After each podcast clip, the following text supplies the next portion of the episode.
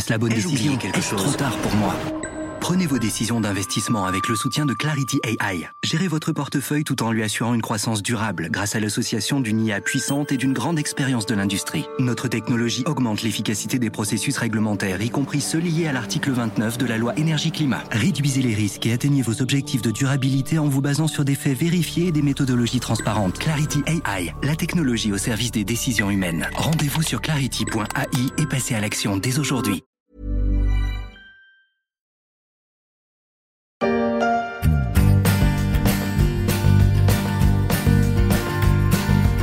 Débarquer un jour de Chine.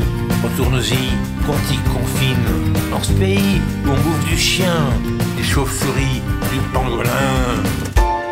Coronavirus, connard de virus, chantait Renault en juillet 2020 pour tous les potes qui ont souffert de ce putain de virus et pour tous les soignants. Le virus venu de Chine, le virus chinois, comme l'appelait Donald Trump à ses débuts. Voilà ce qui arrive quand on mange du pangolin, pensait-on au début de la pandémie. C'est la danse de Firma, le petit pangolin. C'est la danse de Firma, le petit pangolin quand il fait son mal. Mais le pangolin y est-il vraiment pour quelque chose Et que sait-on deux ans après de l'origine du virus?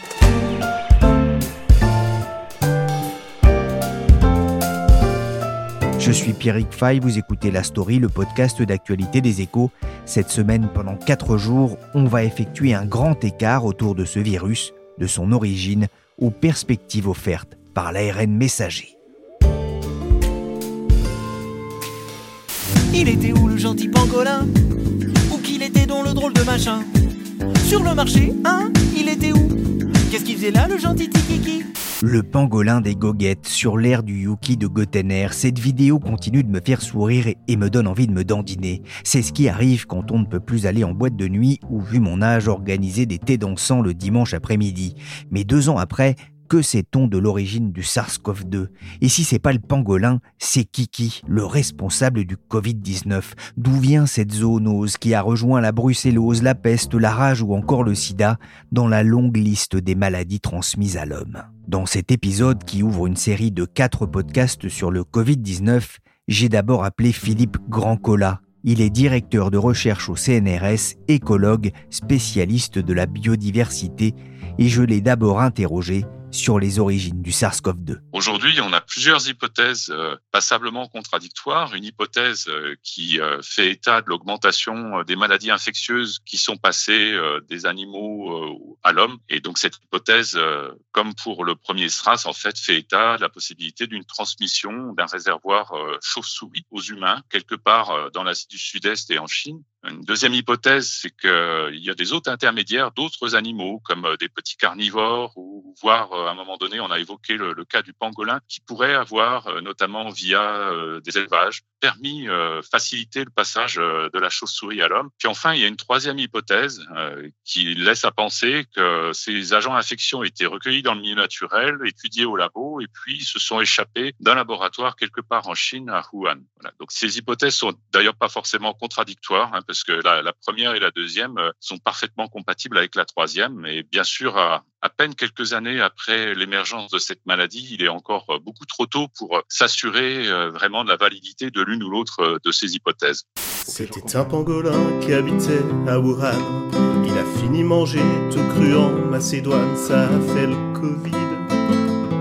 On va pas jeter l'opprobre sur le pangolin ou la chauve-souris, mais pour qu'on comprenne bien, on parle ici hein, d'une zoonose. Oui, tout à fait. Oui, c'est effectivement une maladie dont l'origine se trouve dans une autre espèce animale que l'espèce humaine. Et donc, il y a passage de cette espèce euh, à l'humain, hein, ce qui n'est pas forcément euh, facile puisque un virus, une bactérie, un protozoaire, enfin un agent infectieux quelconque, hein, euh, en règle générale, il est spécialisé sur un organisme particulier. Il, faut qu'il soit capable de vivre dans cet organisme, hein, de faire avec son système immunitaire, d'être capable de s'accrocher euh, à ses tissus, à ses cellules pénétrer dedans pour les virus et utiliser la machinerie cellulaire pour se reproduire. Donc ce transfert d'un animal à l'espèce humaine, évidemment, il se fait euh, quand il y a des possibilités biologiques euh, à l'origine qui le permettent. Pourquoi est-ce que c'est important de connaître euh, l'origine de cette maladie? Alors c'est important à plusieurs égards. Première cause d'importance, euh, c'est tout simplement le fait d'empêcher que ce type de passage se répète et que l'on souffre d'une autre maladie infectieuse du même type. Là, c'est particulièrement évident dans le cas du, de la Covid-19, puisque la Covid-19 est causée par un virus ou coronavirus et qu'il y a eu une épidémie euh, très similaire qui s'est développée au début des années 2000, qui a quand même euh, causé plusieurs centaines de morts et vraiment plusieurs milliers de, de personnes malades. Donc, on l'avait appelé à l'époque le premier SARS, le premier SRAS en anglais, hein. beaucoup moins contagieux. Il a réussi à être contingenté euh, dans un faible nombre de régions autour de la région d'émergence euh, en Chine. Et je pense malheureusement que ce premier SRAS, en fait, a moins contagieux, plus facile à contingenter, a donné beaucoup trop d'espoir à nos gouvernants euh, qui, au début de la Covid-19, on s'en rappelle, hein, ont essayé de la même manière de limiter l'épidémie avec euh, l'insuccès que l'on sait. Donc, connaître l'origine de la Covid-19, c'est éviter que cela se reproduise de la même manière qu'on a réussi au bout d'une décennie à connaître à peu près l'origine euh, du premier SRAS. Deuxième utilité, c'est tout simplement de savoir comment euh, gérer le SARS-CoV-2, le virus responsable de la COVID-19, et comment élaborer une thérapeutique, puisque quand on lutte contre un agent infectieux, on a besoin de savoir finalement euh, sous quel régime de sélection il a évolué à l'origine, hein, aussi bien dans son hôte originel que tout au début, au moment du transfert dans l'espèce Donc c'est un problème, on va dire, de biologie de l'évolution, mais appliqué à la médecine. Et ça, c'est aussi quelque chose de très important euh, à considérer.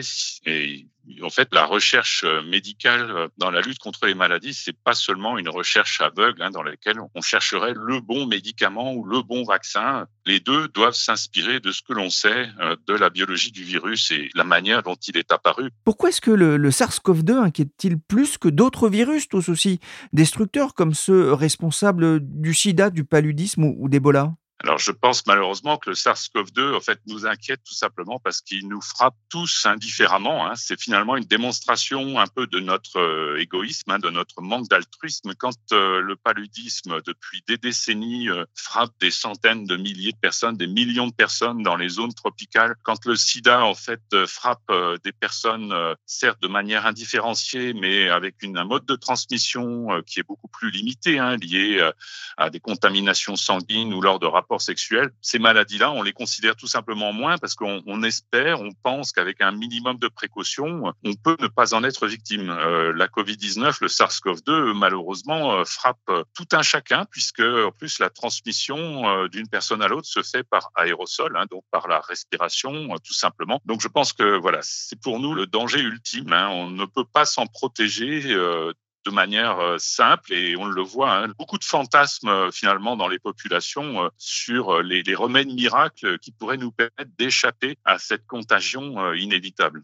Des allégations ont été publiées sur Internet selon lesquelles les excréments et l'urine des vaches pourraient être un remède efficace contre le coronavirus. Eh bien, cette affirmation est fausse. Il n'existe aucune preuve selon laquelle se baigner dans de la bourse ou de l'urine de vache puisse vous protéger du Covid-19 il est préférable de se laver les mains régulièrement. L'épidémie de grippe italienne a gagné le monde entier. Le nombre des victimes atteint des proportions tragiques dans les cinq continents. Les stocks de vaccins ont fondu en quelques jours. Maison Blanche, Washington. La panique grandit partout et la loi martiale a été décrétée dans toutes les grandes capitales. L'interruption des transports et des communications plonge de nombreux pays dans un état d'isolement catastrophique. Vivres et médicaments commencent à faire défaut. Virus, film de Kinji Fukasaku, sorti en 1980, raconte la pandémie catastrophique née de la découverte puis du vol d'un virus créé accidentellement par un généticien américain. C'est du cinéma, un film catastrophe, un virus sorti d'un laboratoire par accident. Une thèse qui a vite fleuri sur les réseaux sociaux.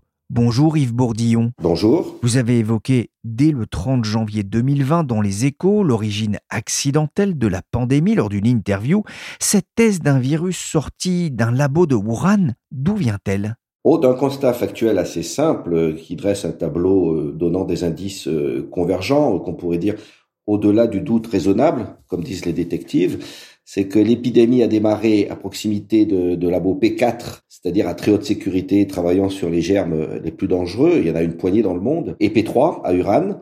Et cette épidémie est à base d'un virus infectant des chauves-souris vivant à 1200 km de là, dans les grottes du Yunnan au nord.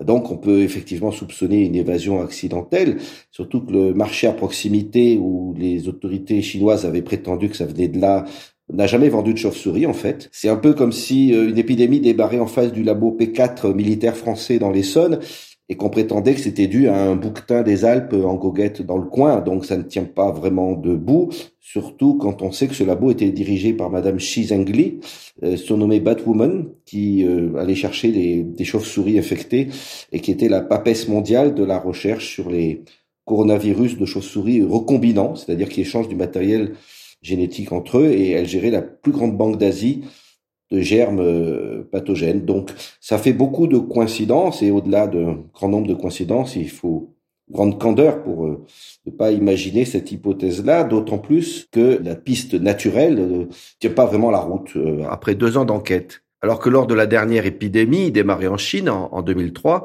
il n'avait fallu que quelques semaines aux autorités pour déterminer très précisément où, quand, comment, par qui le virus avait franchi la barrière de l'espèce. Et à l'époque, Pourtant, la science en matière de génétique était très rudimentaire par rapport à aujourd'hui. C'est-à-dire qu'on en est toujours au même point qu'en janvier 2020, où il avait été établi que le virus le plus proche, à 97% du patrimoine génétique du Covid-19, était un virus dénommé RATG13, qui parasitait les chauves-souris de la région de Yunnan, au nord. Le hasard, encore lui, euh, voulait qu'une souche en fût hébergée depuis huit ans dans le laboratoire de Uran, précisément. Et puisque RATG13 était visiblement un cousin, au demeurant très létal, du Covid-19, cela impliquait que ce dernier avait évolué à partir d'un ancêtre commun pendant des années, voire des décennies, mais sans jamais être repéré, sans jamais susciter la moindre épidémie chez des animaux, ce qui est très difficile à envisager et donc indique que la piste naturelle ne tient pas vraiment debout. Pourquoi est-ce que cette hypothèse est prise plus au sérieux aujourd'hui? Bah, Les langues se délient un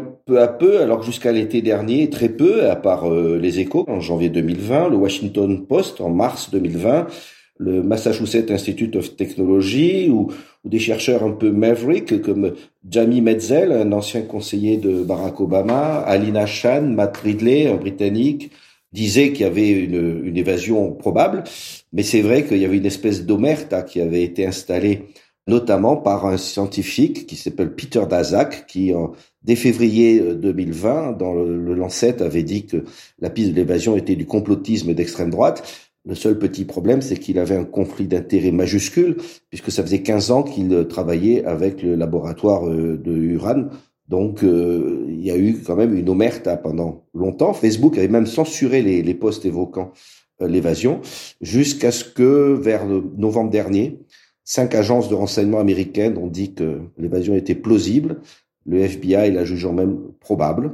Et donc, euh, les gens qui maintenaient que ce n'était forcément une évasion naturelle ont été mis un peu sur la défensive, y compris Anthony Fauci, qui est le plus haut, haut fonctionnaire américain et dans la divulgation de mails récemment a montré qu'il était euh, très proche de Dazak et qu'il avait lutté contre la piste de l'évasion. Et il faut reconnaître aussi que les Occidentaux étaient un peu mouillés puisque le National Health Institute avait financé le labo de Uran qui avait été construit par euh, l'Institut Mérieux à l'insistance du Premier ministre de l'époque, Jean-Pierre Raffarin, et malgré les objections des services de renseignement français.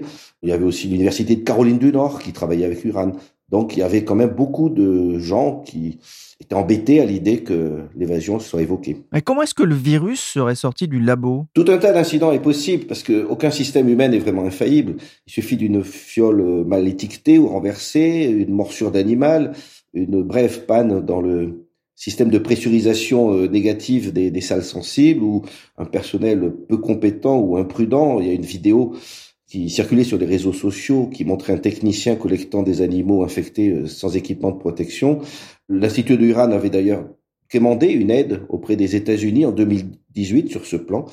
Et puis, euh, ça peut surprendre, mais même si ça reste rare, ça arrive. Il y a de nombreux labos qui manipulent des germes et il y a eu des incidents incroyables dans le passé. La variole s'est évadée d'un laboratoire britannique en 78.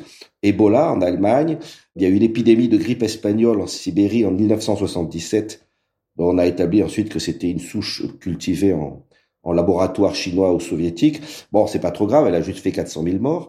Un laboratoire P4 au Texas avait égaré une fiole de fièvre hémorragique très létale.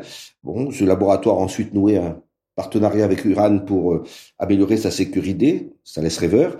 Et rien qu'en Chine, il y a eu quatre cas prouvés d'évasion du SARS-CoV-1, un lointain cousin du, du Covid-19 en 2003, qui est beaucoup plus létal, mais heureusement moins contagieux.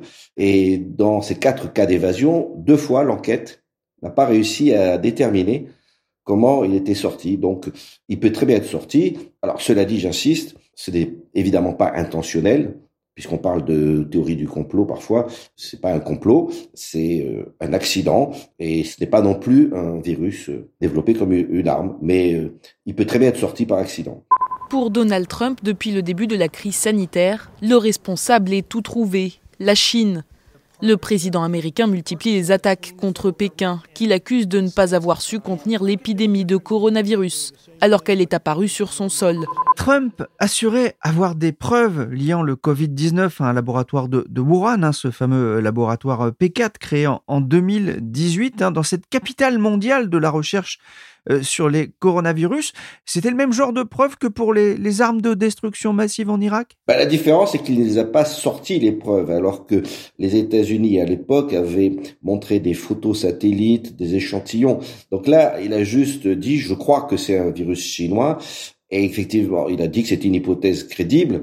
Alors, ça n'a pas été pris au sérieux parce que le problème, c'est que comme Trump est un peu délirant euh, par moment, euh, ça a discrédité les, les partisans de l'évasion du, labo. Mais cela dit, ce n'est pas parce que Trump disait que 2 plus 2 faisait 4 qu'il fallait forcément croire à l'époque que ça faisait 5. Euh, effectivement, cette hypothèse aurait dû être discutée au lieu d'être balayée d'un revers de main. Donc il n'avait pas de preuves, ou du moins les services d'enseignement euh, occidentaux n'en avaient pas, n'en ont toujours pas, si ce n'est euh, ces indices très convergents, mais il faut reconnaître que les preuves irréfutables, ben, elles sont dans des ordinateurs chinois ou dans le cerveau de scientifiques chinois qui euh, ne sont pas encore transfuges. Donc on n'aura une preuve que si le régime chinois euh, tombe dans quelques décennies. Philippe Grandcola, je reviens vers vous. L'hypothèse d'une évasion d'un laboratoire, c'est pas du domaine du farfelu.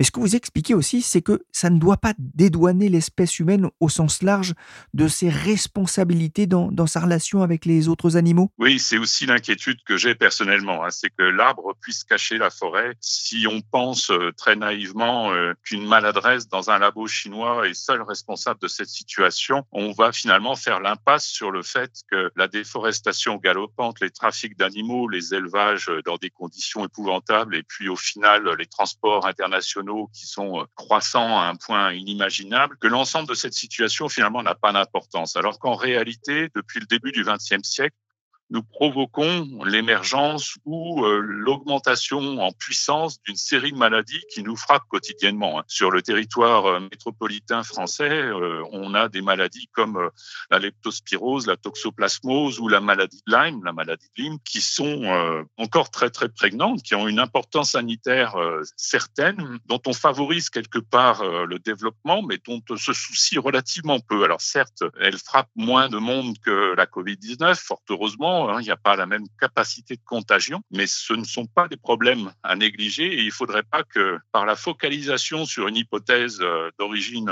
purement humaine, on oublie l'ensemble de cette situation hein, et on considère que finalement le monde en fait peut vivre avec ce type de problème sans s'en soucier euh, de manière plus importante. Et Philippe Grandcola qui développe le concept d'une seule santé, la santé humaine dépend de celle de l'environnement et de celle des autres animaux.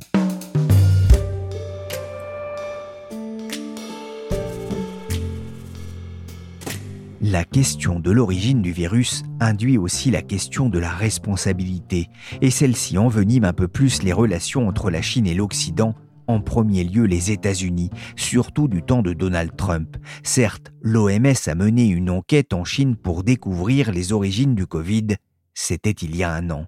Bonjour François Godement. Bonjour. Vous êtes conseiller pour l'Asie à l'Institut Montaigne.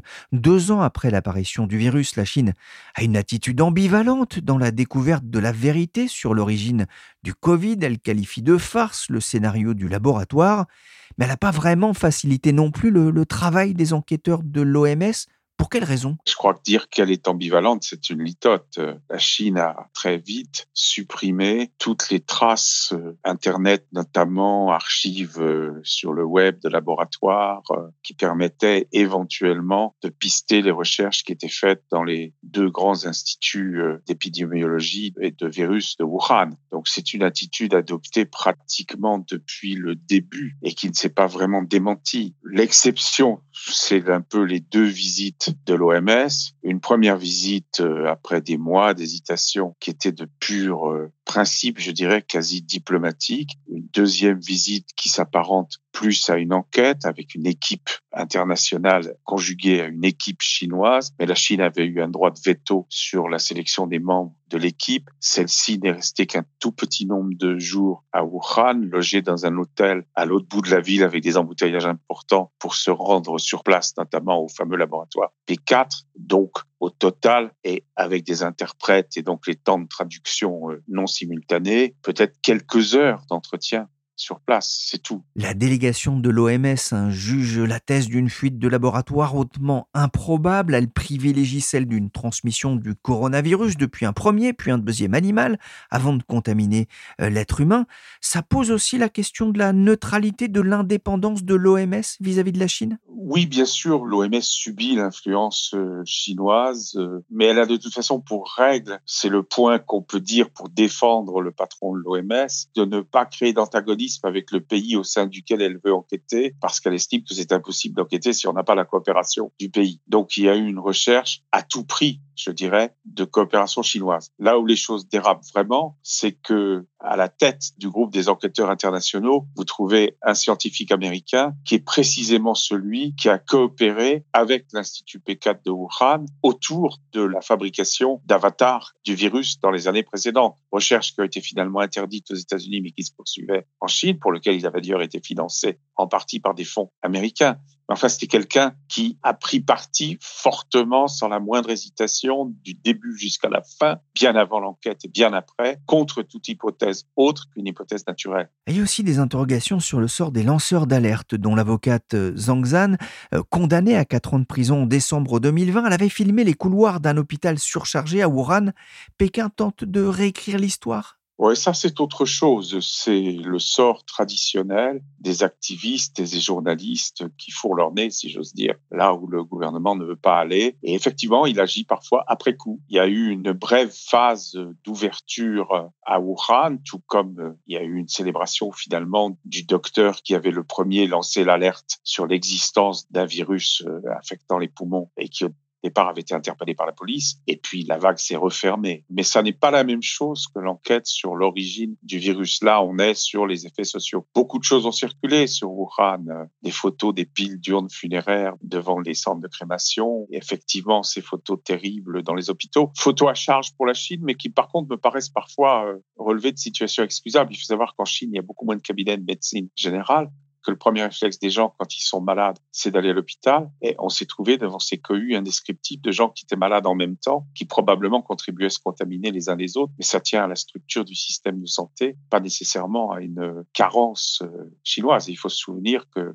la Chine aussi découvrait ce virus, après tout. Depuis la défaite de Donald Trump, cette question euh, semble en tout cas moins envenimer les, relations sino-américaines. Pour quelle raison? Je pense qu'elle a été mise de côté parce qu'on est arrivé à une impasse. On n'a pas mis la main sur euh, ce qu'on pourrait appeler une gorge profonde, c'est-à-dire un scientifique impliqué euh, directement dans les travaux d'un des deux instituts, l'Institut P4 de Wuhan et un autre institut de niveau P2 qui se trouve être en face du fameux marché où le Covid s'est d'abord répandu. Les traces Internet ont été effacées, les autres enquêtes sont impossibles on est devant quelque chose qui est potentiellement une hypothèse forte, mais qui n'est pas prouvée et peut-être pas prouvable sans recherche euh, locale. En attendant, euh, le camp de ceux qui euh, disent en examinant la structure du virus qu'il a de fortes chances de faire suite à un accident de création de laboratoire, et ceux qui disent que c'est peut-être aussi tout simplement une fuite accidentelle, cette question demeure. L'origine du virus, c'est pas seulement un enjeu de santé publique, c'est aussi un enjeu géopolitique? Moi, je pense que c'est avant tout un enjeu de santé publique parce que c'est une chose très différente de savoir si c'est un virus qui a été créé puis qui s'est involontairement euh, échappé ou si tout ceci n'a rien à voir et fait partie de ce qui nous arrive euh, du règne animal, euh, en particulier quand on fait de la déforestation, quand on consomme des aliments qui viennent du milieu sauvage ou quand on s'en approche trop. Ça fait quand même des hypothèses très différentes et,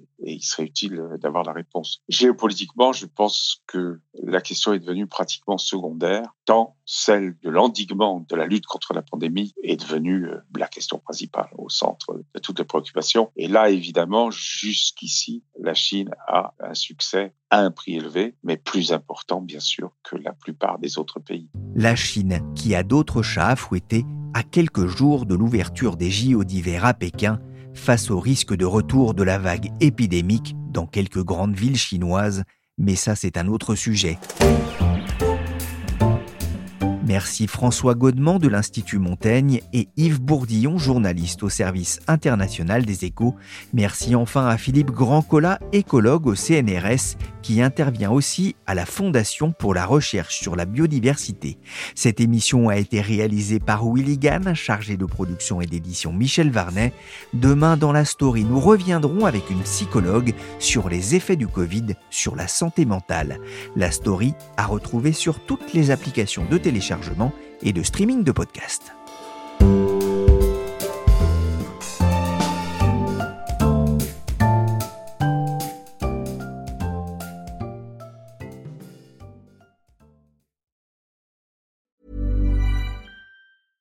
Imagine the softest sheets you've ever felt. Now imagine them getting even softer over time. That's what you'll feel with Bowl and Branch's organic cotton sheets. In a recent customer survey, 96% replied that Bowl and Branch sheets get softer with every wash. Start getting your best night's sleep in these sheets that get softer and softer for years to come. Try their sheets with a 30-night guarantee. Plus, get 15% off your first order at bowlandbranch.com. Code BUTTERY. Exclusions apply. See site for details. Hey, it's Paige DeSorbo from Giggly Squad. High quality fashion without the price tag. Say hello to Quince. I'm snagging high-end essentials like cozy cashmere sweaters, sleek leather jackets, fine jewelry, and so much more. With Quince being 50 to 80% less than similar brands. And they partner with factories that prioritize safe, ethical, and responsible manufacturing. I love that. Luxury quality within reach. Go to quince.com slash style to get free shipping and 365 day returns on your next order. Quince.com slash style.